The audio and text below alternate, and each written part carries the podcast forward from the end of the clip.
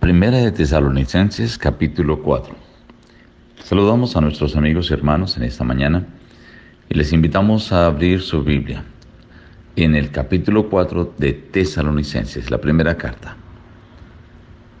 La voluntad de Dios es vuestra santificación, que os apartéis de fornicación, que cada uno de vosotros sepa tener su propia esposa en santidad y honor, no en pasión desordenada como los gentiles que no conocen a Dios.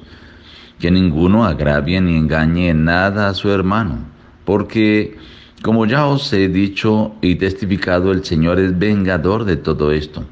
Dios no nos ha llamado a inmundicia, sino a santificación.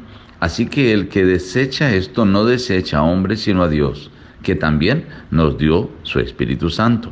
Acerca del amor fraternal, no tenéis necesidad de que os escriba. Vosotros mismos habéis aprendido de Dios que os améis unos a otros.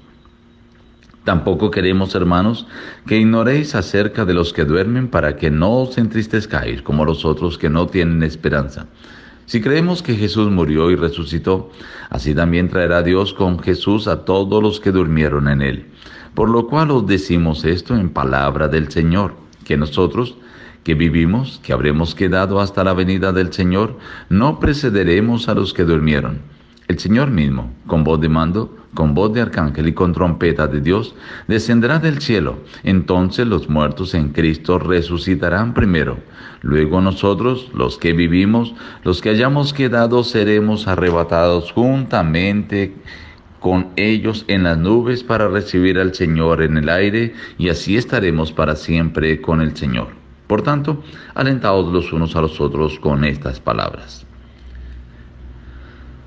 Dos clases nos da el apóstol Pablo en este capítulo. La primera clase con relación al hogar, al matrimonio, a la intimidad de la pareja. Dice allí que el Señor nos ha llamado para la santificación, a vivir en santidad y honor habéis sido llamados a santidad, no a inmundicia.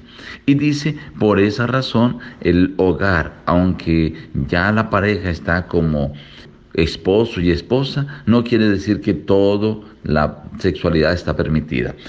El apóstol Pablo está luchando contra la conducta baja y moral de la sexualidad que tenían los greco-romanos.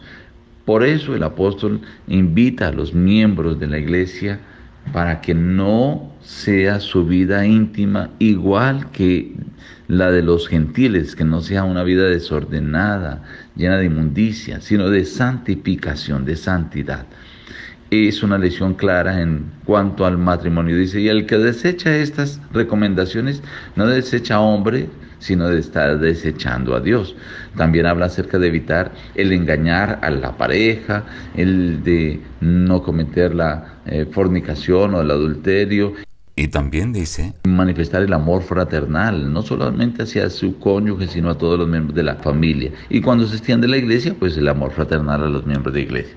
Luego, la segunda clase que nos da el apóstol Pablo en este capítulo tiene que ver con la segunda venida de Cristo, la resurrección y el evento maravilloso, portentoso, porque dice con voz de mando, con voz de arcángel, con trompeta de Dios. Esto no será un evento secreto, será un evento público, que todo el mundo lo verá, lo escuchará, lo percibirá.